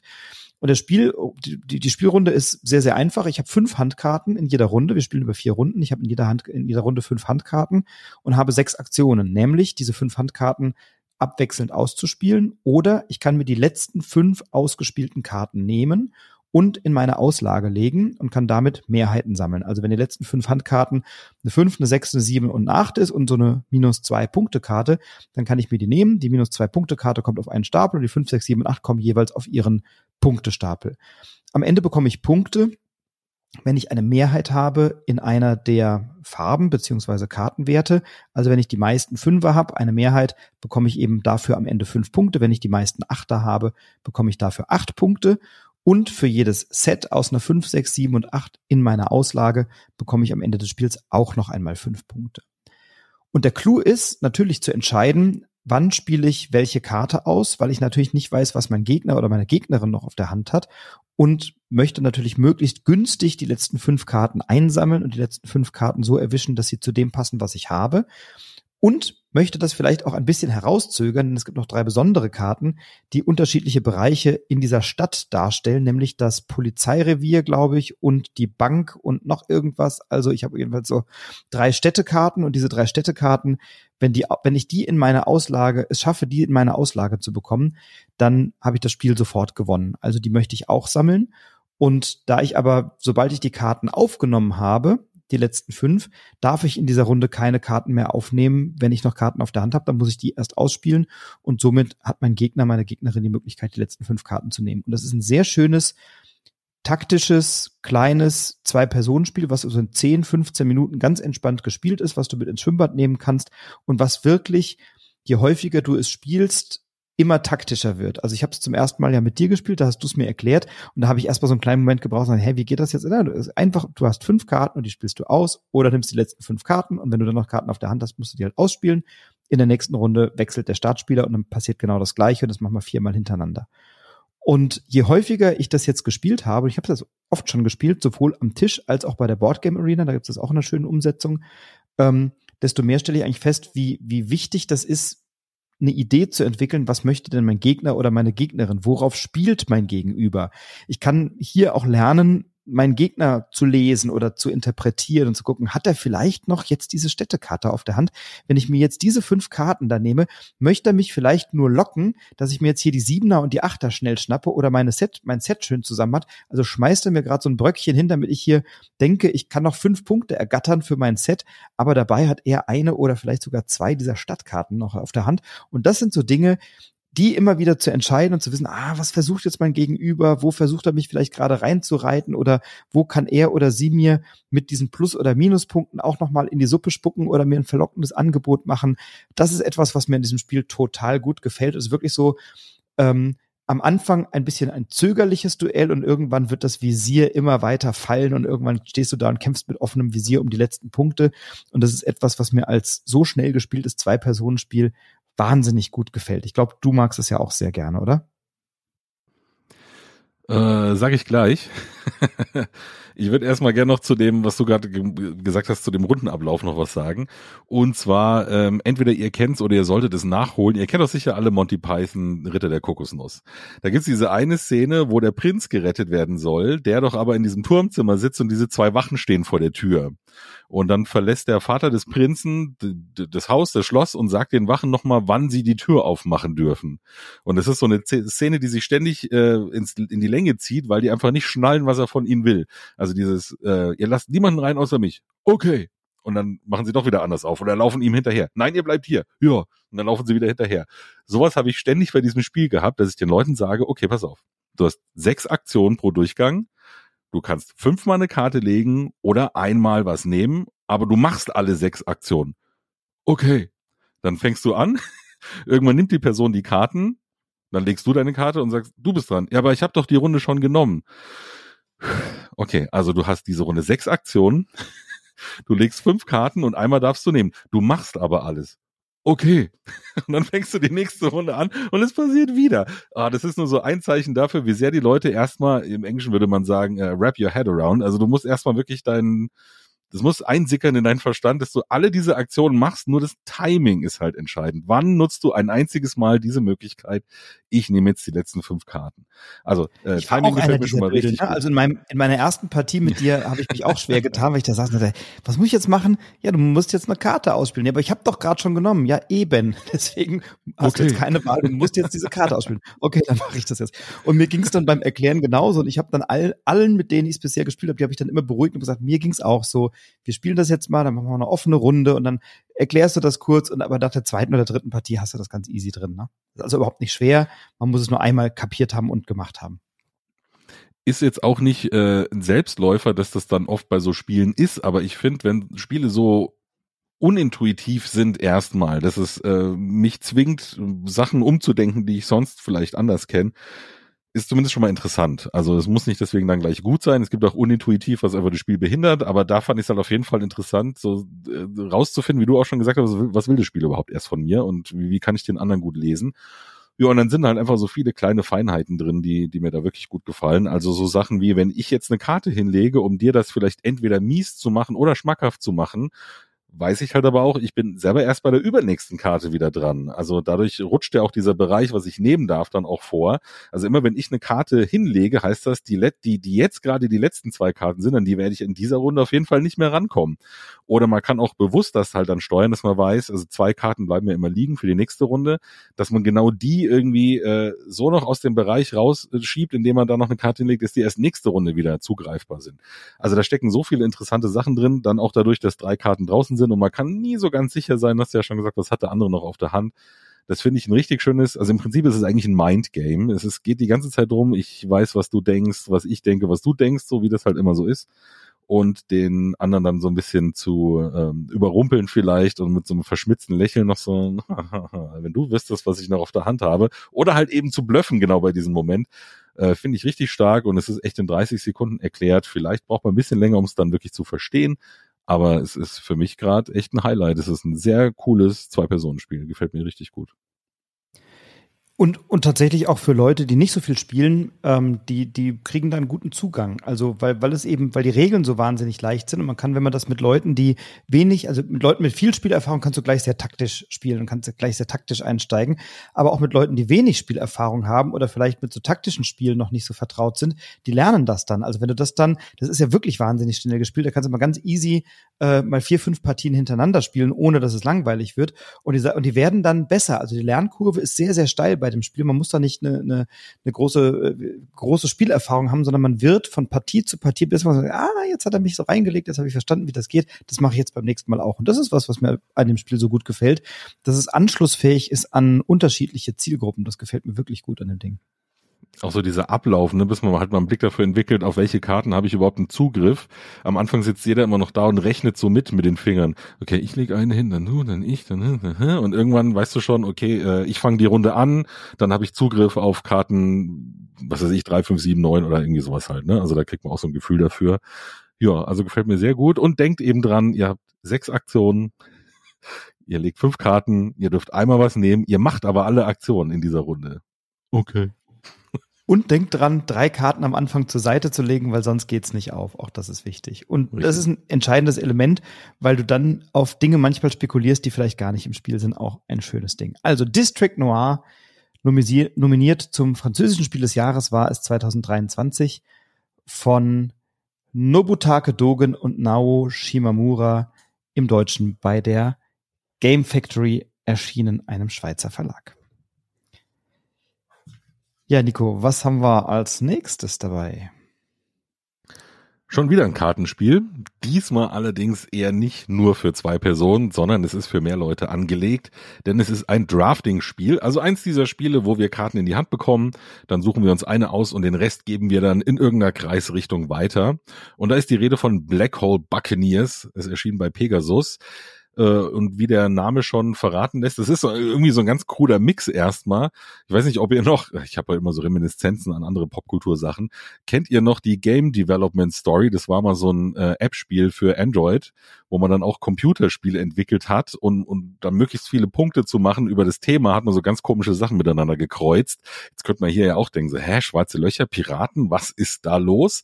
Aber es ist tatsächlich so, dass wir in der Zukunft irgendwann, das Jahr weiß ich jetzt nicht mehr genau, aber wir versuchen äh, Schrott ich glaube, aus schwarzen Löchern zu retten, bevor sie reinfallen. Wir wollen sie eigentlich nicht reinschmeißen. Ähm, genau, und ähm, das ist wirklich popkulturell sehr witzig, komme ich gleich nochmal drauf zurück. Ähm, und wie das bei so Kartenspielen mit Drafting oft so ist, wir haben verschiedene ähm, Arten von Karten und wir versuchen die möglichst zu sammeln, weil sie dann immer irgendwie was Tolles in ihrem Bereich machen. Das ist auch sogar Seven Wonders dürfte ein Kandidat sein, den viele kennen. Da gibt's auch Wissenschaftskarten, Militärkarten, Ressourcenkarten. So in der Art ist das ja auch gruppiert. Zum Beispiel haben wir Karten, die geben mir einfach Raumschiffe, damit kann ich unentschieden für mich entscheiden. Oder es gibt so eine, äh, so eine Zeitmaschine, eine Time Machine, für die brauche ich alle vier Teile, damit ich sie dann möglichst gewinnbringend punktemäßig zusammengebaut habe. Oder es gibt Spielzeug, damit entscheide ich noch so eine nennen wir es mal Mehrheitenwertung am Ende der Runde. Oder es gibt einfach ähm, irgend so, ich weiß gar nicht, wie die heißen, Ah, so grüne Karten, die kann ich übereinander stapeln und die äh, nur die oberste Karte zählt dann wirklich äh, und ich kann den Rest darunter so ein bisschen verstecken. Wie hießen die denn nochmal? Gestaltwandler oder so? Gestalt, Ach, genau, Gestaltwandler. Genau, Gestaltwandler. Dann habe ich noch so Maschinen, die kann ich aktivieren. Also es gibt so ganz viele unterschiedliche Karten. Der Gag ist jetzt bei diesem Spiel, dass diese Karten nicht nur Punktewerte haben, sondern die haben auch ein gewisses Gewicht und entweder durch eine vorgegebene Reihenfolge in den ersten paar Partien oder dann zufällig ausgewählt, spielen wir jede Runde mit einem anderen schwarzen Loch in der Mitte, das ein gewisses Gewicht vertragen kann, bevor es einfach so voll ist, dass wir da quasi mit reingezogen werden und dann auch in der Schlusswertung dieser Runde überhaupt gar keine Rolle spielen. Also wenn wir diesen Wert sprengen, dann sind wir wirklich da reingesaugt worden und dann sind wir weg für immer. Und dann spielen wir auch keine Rolle bei den Punkten. Das wollen wir also vermeiden. So, und was passiert jetzt mit diesen Karten? Also ich suche mir immer eine aus, gebe die anderen dann weiter und wenn ich die ausspiele, dann haben die halt eben verschiedene Effekte und ich versuche natürlich möglichst viele Punkte zu machen und möglichst nah an diesen Grenzwert des schwarzen Loches ranzukommen, ohne wirklich reinzufliegen.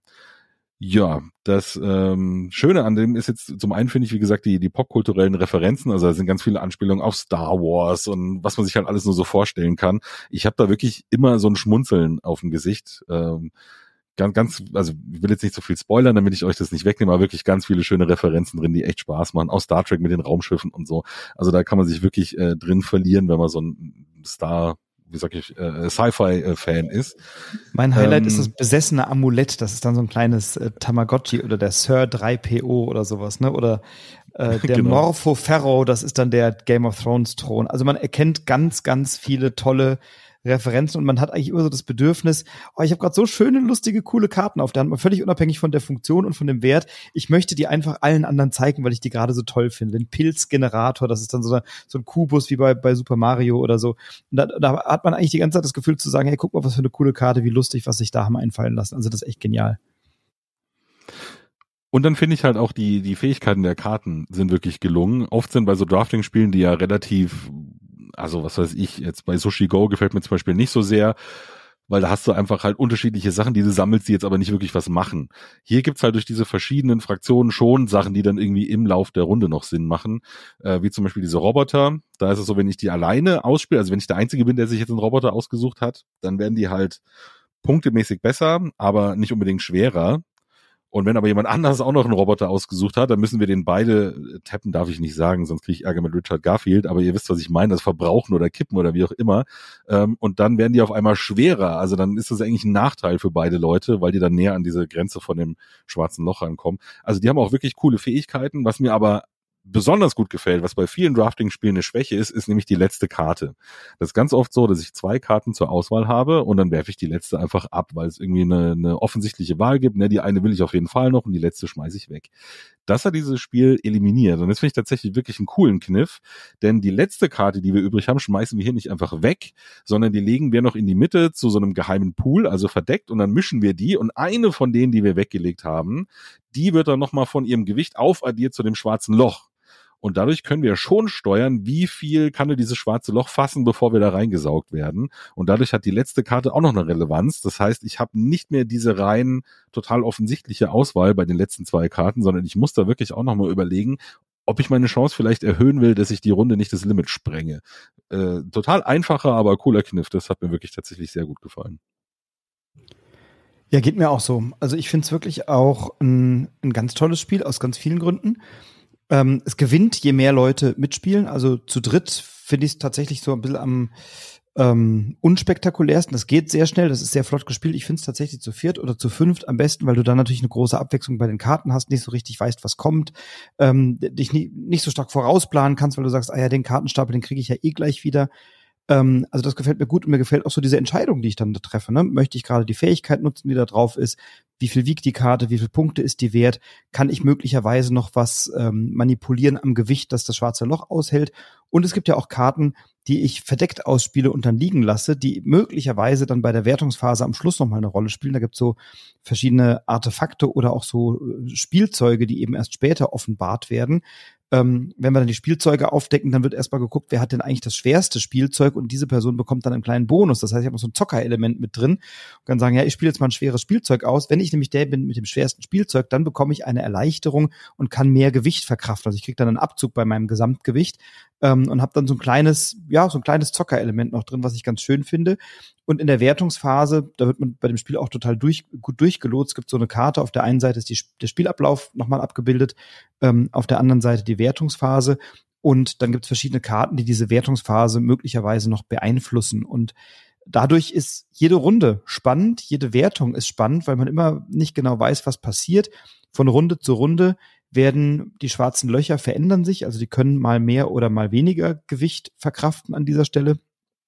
Ähm, ich habe verschiedene Karten, die eine, eine Würze reinbringen, weil sie möglicherweise die Richtung beim Drafting ändern oder weil ich nochmal einen Vorteil bekomme, indem ich mein, das Gewicht bei, bei mir nochmal verändern kann oder indem ich den anderen mit einer Karte, die ich spiele, nochmal einen reinwürgen kann, sagen, ja, jetzt verändert sich nochmal das Gesamtgewicht, was hier verkraftet wird und dann kann ich Leute aus dieser Wertung nochmal rauskegeln.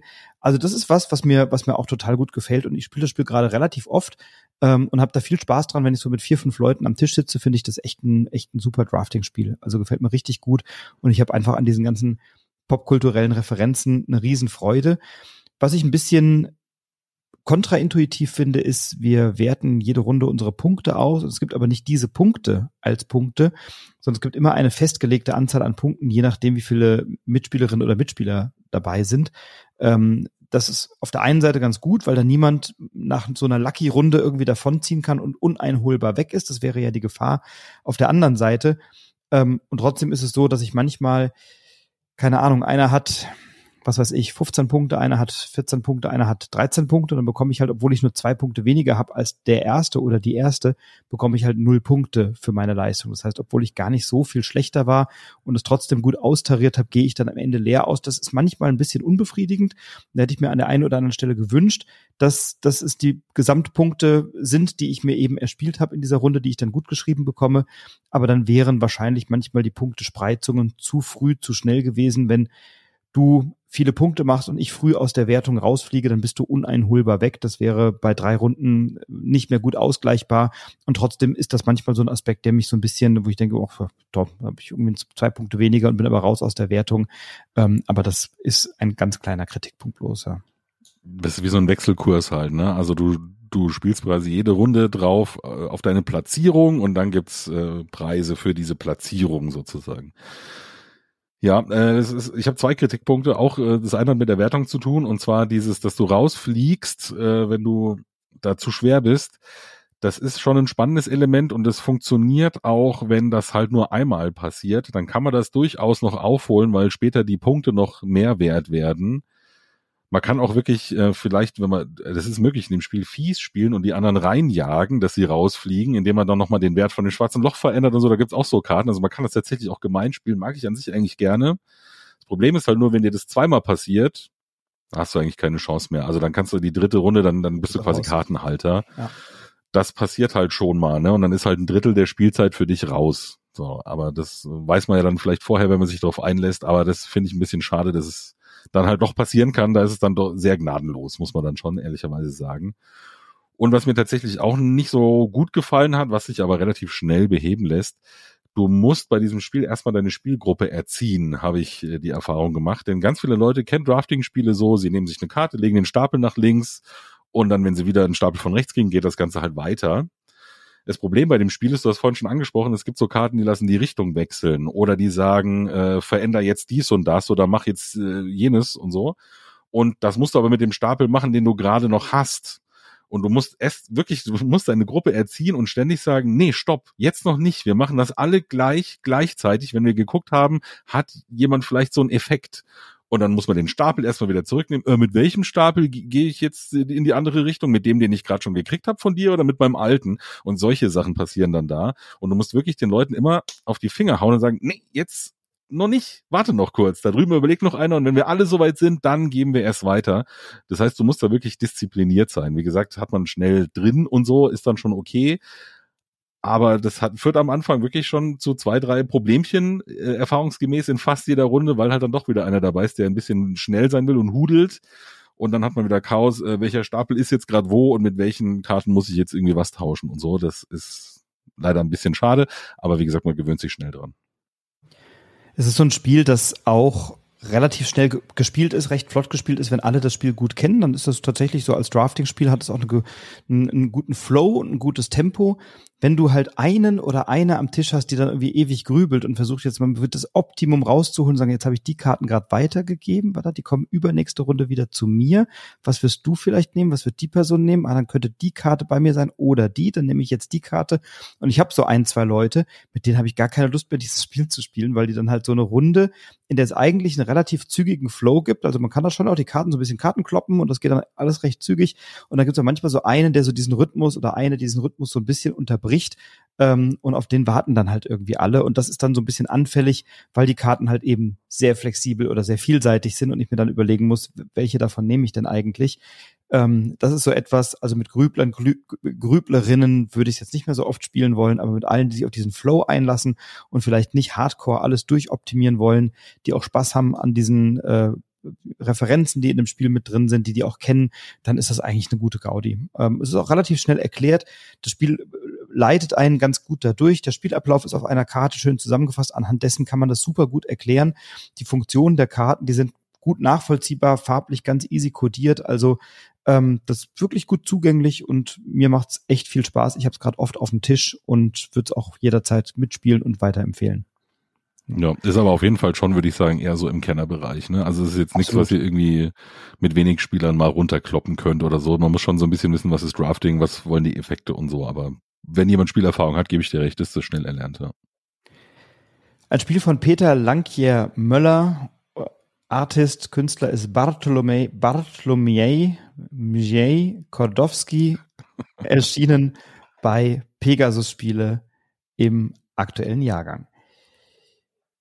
Ja, und dann kommen wir schon äh, zum nee, nächsten. Es ist tatsächlich, also wenn du jetzt aktueller Jahrgang jurymäßig rechnest, ist es tatsächlich letzter Jahrgang. Echt? Ist es 22 sogar? Ach, guck, ich dachte, es wäre also, Jahrgang. Es wäre jetzt also, bei irgendwelchen äh, Empfehlungen dabei gewesen, wenn es denn eine Rolle gespielt hätte. Hat es offensichtlich nicht, tut aber dem Spiel keinen Abbruch. Also dann letzter Jahrgang. Ich dachte tatsächlich, es wäre ein bisschen äh, später da gewesen, aber da hast du den besseren Überblick. Aber jetzt stellst du uns ein Spiel aus dem aktuellen Jahrgang vor. Absolut. Hammerüberleitung.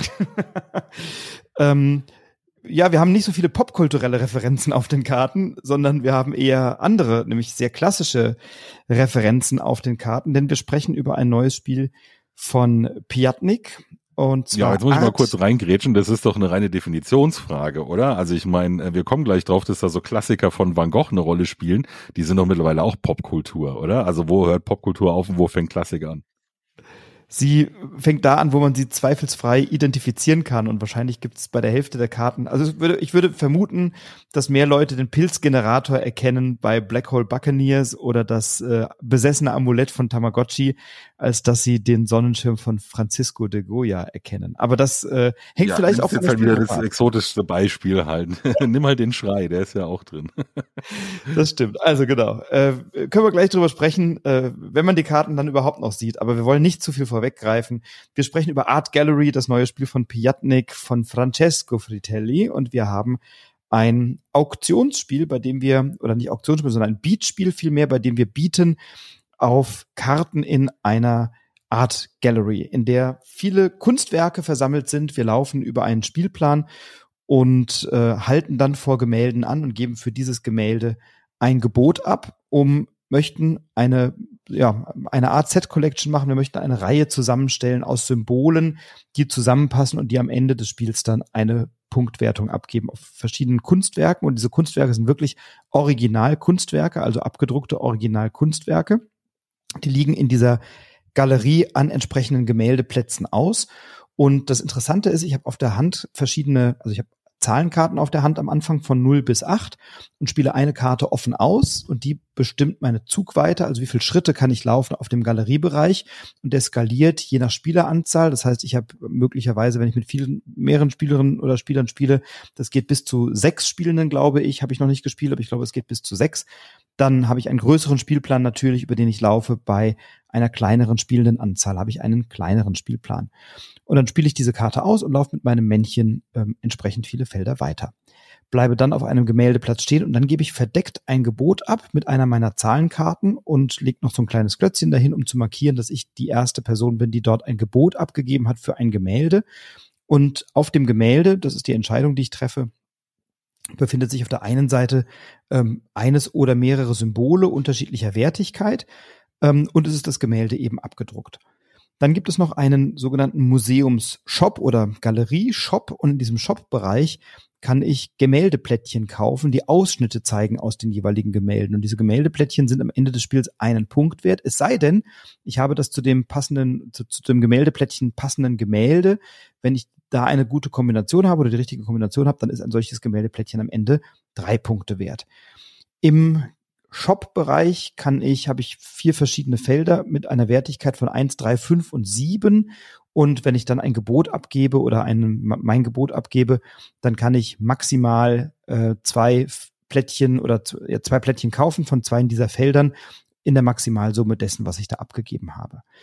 Interessant ist dann, wenn dann alle ihre Gebote abgegeben haben, dann wird natürlich geschaut, an welchem Gemäldeplatz hat wer das höchste Gebot in Summe. Man kann auch mehrfach dahin gehen und bieten. Man hat auch eine Nullkarte auf der Hand am Anfang, mit der kann man auch einfach mal stehen bleiben und noch ein Gebot abgeben. Also es wird ausgewertet, wer hat die meisten Gemälde äh, die meisten, die, das höchste Gebot abgegeben und bekommt dann dieses Gemäldeplättchen und dann kann ich das eben in meine Auslage legen und ich lege alle diese Gemäldeplättchen aufeinander und bekomme am Ende Punkte für die längste durchgehende Reihe des gleichen Symbols. Ich glaube, es sind vier oder fünf verschiedene Symbole auf diesen Karten abgebildet und wenn die vier sind, ne, ähm, wenn diese vier Symbole dann eine Reihe bilden, dann steht immer ein Wert nebendran und für die längste Reihe bekomme ich dann, also, un, also die, die längste ununterbrochene Reihe bekomme ich dann die Punkte äh, addiert an dieser Stelle. Ähm, und dann werden die Karten neu verteilt und es bekommt nicht jeder die Karten von 0 bis 8 wieder auf die Hand, sondern wir sortieren die Karten wieder zurück. Die Person, die den, sozusagen den Stich gemacht hat oder das höchste Gebot bekommen hat an der Stelle, die darf sich eine der ausliegenden Karten aussuchen und dann geht es in der Reihenfolge der abgegebenen Gebote weiter, sodass die Karten dann verteilt werden unter den Spielenden und dann kommt es mit einer hohen Wahrscheinlichkeit dazu, dass ich eben eine unterschiedliche Verteilung von Karten auf der Hand habe und manchmal möchte ich vielleicht hohe Karten haben um hohe Gebote abzugeben. Manchmal möchte ich vielleicht aber auch kleinere Karten haben, um dann mal nur kleinere Schritte machen zu können. Also muss ich mich immer entscheiden, welche Karten nehme ich eigentlich wieder auf die Hand. Das Spiel ist da gibt's, es gibt unterschiedliche Zeitpunkte, zu denen das Spiel endet. Zwei davon stehen in der Anleitung. Eine ist als Errata zugefügt worden zu der, äh, zum Spiel. Eine Möglichkeit ist, im Museumsshop sind zwei der Felder leer, auf denen diese Plättchen liegen. Ähm, die sind unterschiedlich hoch, die Stapel. Insofern sind die unterschiedlich schnell leer. Eine andere Möglichkeit Warum? ist, alle Gemälde.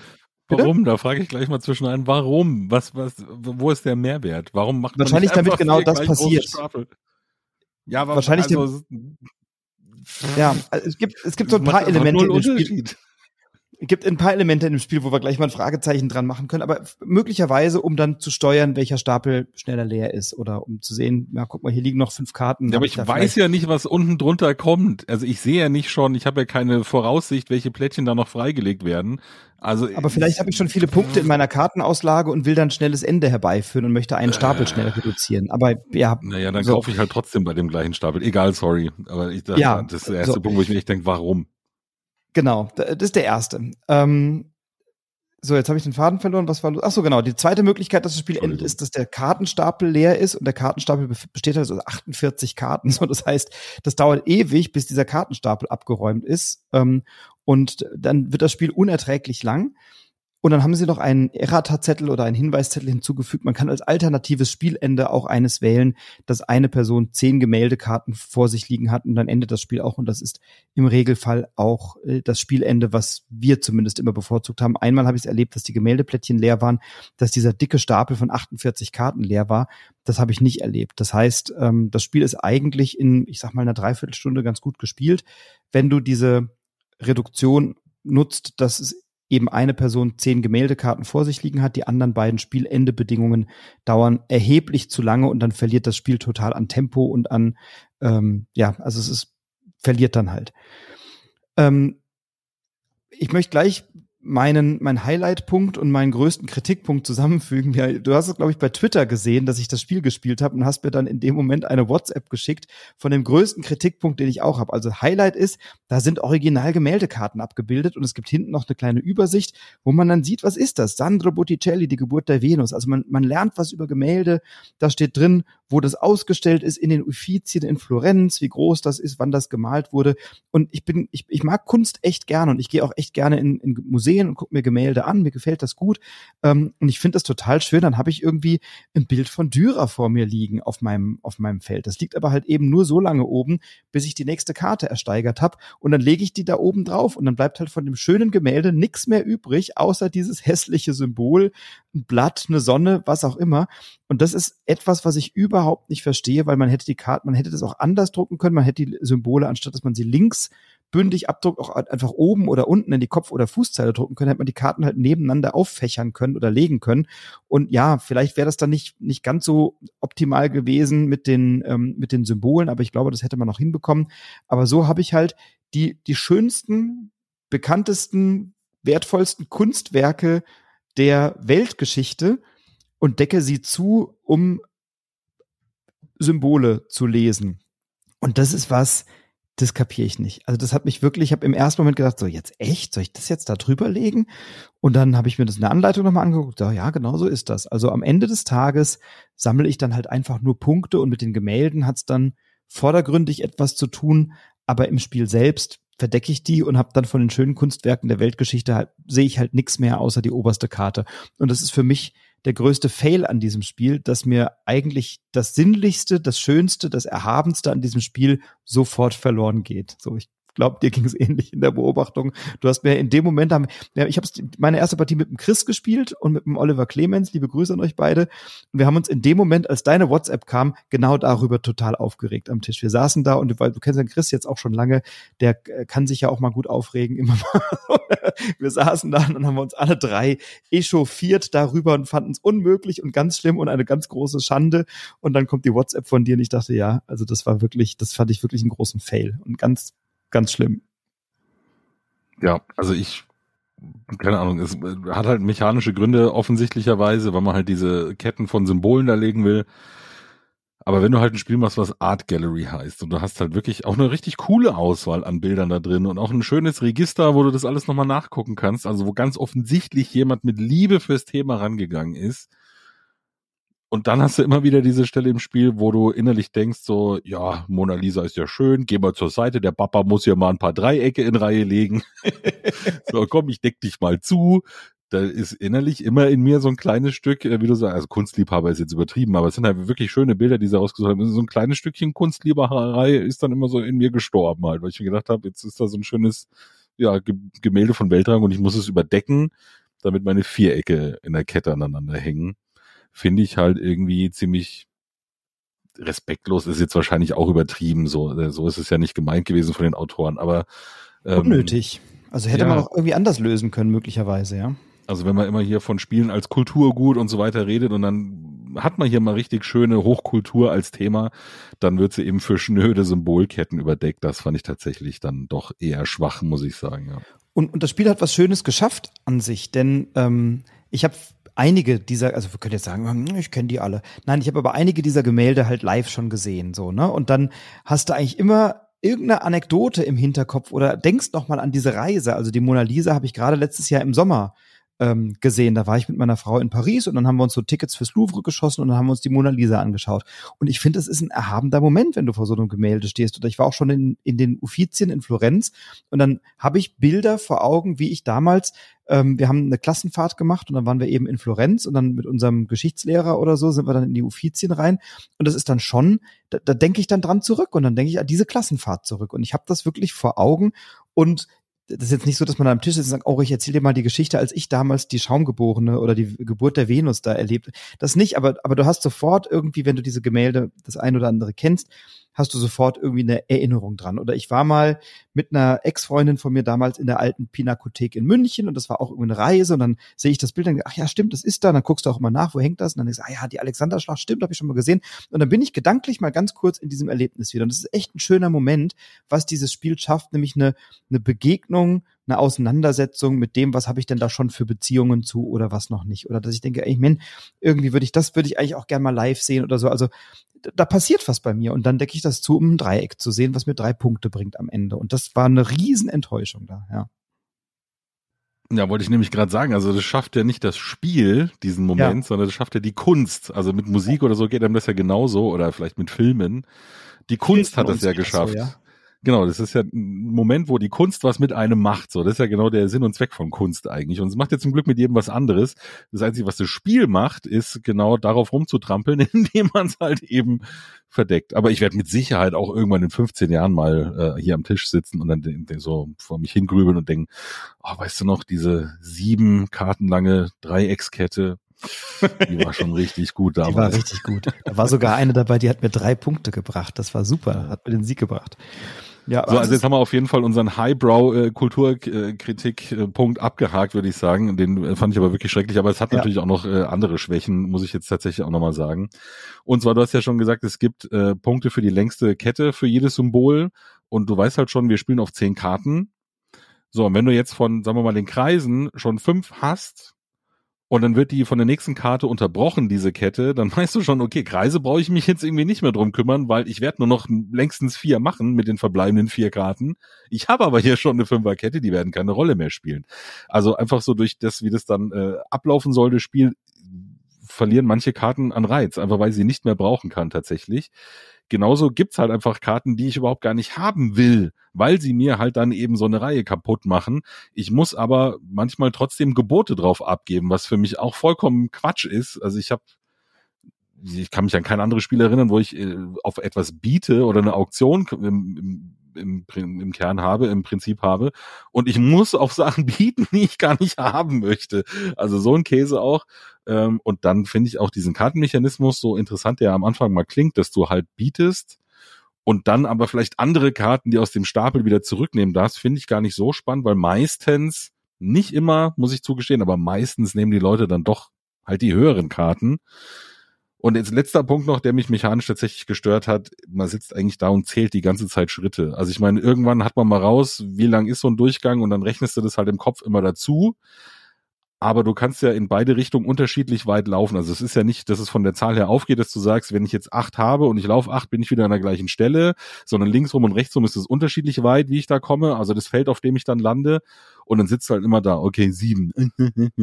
nee, da will ich nicht hin. Andere Richtung? nee, langt auch nicht. Ich brauche eine andere Zahl. Das hat mich auch einfach tatsächlich genervt, muss ich sagen. Also dieser Bewegungsmechanismus äh, ist nötig, ist mir schon klar, aber jetzt nichts, was irgendwie Spaß macht, sondern halt Verwaltung ist.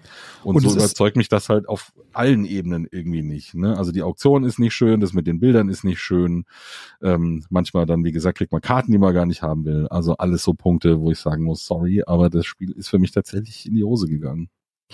Ja, und es hat eine, eine sehr hohe Glückskomponente bei dieser Kombination aus Gemälden und Gemäldeplättchen. Ne? Ah ja, stimmt, das kommt ja auch noch dazu. Ja. So, dann, dann äh, kaufst du zwei Gemäldeplättchen, die du vielleicht nicht brauchen kannst, weil du aber dir Gemäldeplättchen kaufst, weil du halt die Gemälde auch nicht gebrauchen kannst. Und dann äh, sicherst du dir damit irgendwie zwei Punkte. Das ist dann so ein Zug, wo du sagst, ja, da krieg ich zwei Punkte und dann deckst du halt genau die Gemäldeplättchen auf, die ich brauchen kann und gönnst mir damit vielleicht sechs Punkte oder so. Ähm, und das sind alles so Elemente, die für mich irgendwie dazu führen, also nicht irgendwie, sondern die dazu führen, dass ich das Spiel nach wenigen Partien ein bisschen genervt und leider ein bisschen bedrückt zur Seite lege, weil es hat echt ein schönes Potenzial. Das Thema ist super, es ist schön umgesetzt, ähm, aber es funktioniert auf ganz vielen Ebenen für mich leider überhaupt nicht. Und deswegen ist auch Art Gallery von Francesco Fritelli bei Piatnik eines, was bald weg kann. Sehr schade. Hm. Ja.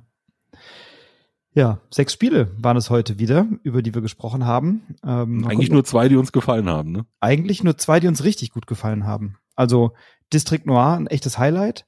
Black Hole Buccaneers finde ich wirklich gut.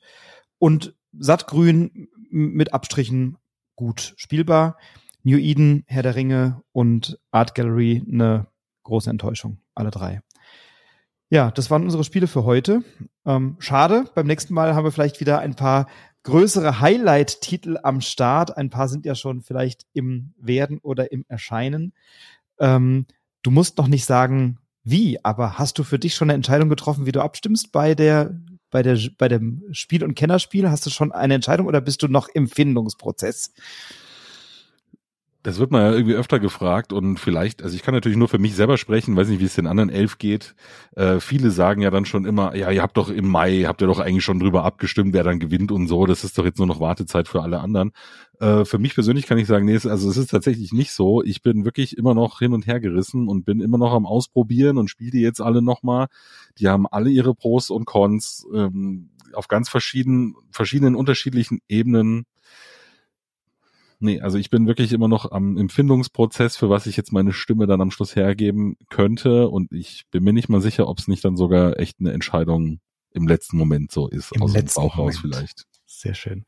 Dann wünschen wir dir dafür ein gutes Händchen und äh, eine, eine schöne Zeit in Berlin, die ja bald ansteht. Ich bin ja nicht bei der BerlinCon leider, aber ihr werdet eine großartige Zeit haben.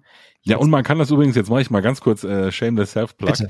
Ähm, an dem Sonntag, ich glaube der 16.7. ist das, kann man das natürlich über den YouTube-Kanal von Spiel des Jahres dann auch live mitverfolgen. Um 18.30 Uhr geht's, glaube ich, los glaube 18.30 Uhr war es oder 18 Uhr, aber wenn man um 18 Uhr schon mal hinklickt, macht man auch nichts falsch. Dann kann man im Notfall diese Pre-Show da, wo noch so ein bisschen Musikdudel sich angucken und im Chat dann hoffentlich mit den anderen schon mal ein bisschen quatschen. Äh, da kann man sich das auf jeden Fall angucken. Würde mich freuen, wenn da viele Leute für Interesse zeigen. Ansonsten, äh, alle, die nicht können, weil sie gerade über die Berlin-Con schlendern, den Leuten wünsche ich natürlich auch viel Spaß. Ich werde am Samstag und am Sonntag auch mal für zwei, drei, vier Stunden rüberfahren können. Das sind ja nur so ein paar U-Bahn-Stationen.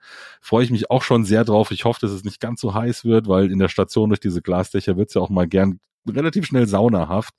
Ähm, ja, also falls wir uns da irgendwie sehen, freue ich mich natürlich auch drauf. Und ansonsten, ja, du bist ja gar nicht in Berlin, gell? Du fährst auch nicht zu BerlinCon oder so. Ich würde total gerne, aber ähm, wir spielen da Theater. Wir haben unseren Impro-Theater-Sommer, das weltweit größte Open-Air-Festival für improvisiertes Theater, in der Tat. Wir haben, man glaubt es kaum 20-jähriges Jubiläum in diesem Jahr und das ist. Ja, gut, äh, aber man muss ja mal irgendwie Prioritäten setzen. Eben. als, als Gründer und Gesamtverantwortlicher für die Nummer, äh, wenn ich da meinen Kollegen erkläre, ich gehe da mal ein paar Brettspiele spielen und mal gucken, was die Jury so entscheidet, sagen die ja, kannst du gerne irgendwann mal machen, aber nicht während des Impro-Sommers. Das ist tatsächlich mein großes Jahreshighlight und ich habe, glaube in diesen 20 Jahren, das ist fünf Wochenenden lang, jeden Freitag und Samstag, in diesen 20 Jahren, glaube ich, ähm, zwei Shows verpasst. Letztes Jahr, da lag ich mit Corona flach und dann vor vielen Jahren mal einen Abend verpasst, weil ich irgendwo anders äh, aufgetreten bin. Ähm, also ich glaube, vielleicht, wenn es hochkommt, habe ich in 20 Jahren und sehr, sehr vielen Shows drei oder vier Abende verpasst. Viel mehr werden es nicht gewesen sein. Dieses Jahr werden hoffentlich keine dazukommen. Also die BerlinCon findet traditionell leider ohne mich statt weil sie parallel zum Impro-Sommer ist. Also wer im Rhein-Main-Gebiet ist, nicht nach Berlin fährt oder es nicht so weit hat nach Wiesbaden, den lade ich gerne ein, im Juni und Juli jeden Freitag und Samstag mal vorbeizuschauen auf dem Neroberg in Wiesbaden in der Veranstaltungsmulde. Eintritt nach eigenem Ermessen. Improsommer.de könnt ihr ja auch mal schauen. Also vielleicht passt das ja. Ich sage ganz herzlichen Dank dir, lieber Nico, für deine Zeit und auch für den anregenden Austausch über die Spiele. Ähm, als Hörerin oder Hörer weißt du, den Nico hörst du unter Brettagoge mit seinen Kollegen über Brettspiele sprechen. Und passiert äh, auch wirklich bald wieder. Passiert auch wirklich nicht mehr lange. Ja. Und ähm, also da kannst du kannst du vom Nico mehr hören und auch vom äh, Daniel und Chris und Steff. Die werden miteinander wieder über Spiele sprechen und eine Top- und Flop-Liste erstellen. Gleichzeitig kannst du uns folgen, insbesondere dem Nico bei Twitter. Da bist du aktiv als Brettagoge, mir bei Twitter unter Broadcast-Spiel oder bei Instagram unter Broadcast-Brettspiel-Podcast. Und wenn du Lust hast, uns da was zu schreiben, freuen wir uns. Wir sind immer sehr neugierig, wie du die Spiele beurteilst, wenn du jetzt zugehört hast. Ich sag ganz herzlichen Dank fürs Zuhören. Bleib gesund, bleib inspiriert, inspiriere andere. Und wie immer hat auch das letzte Wort mein heutiger Gast. Wort. Bye.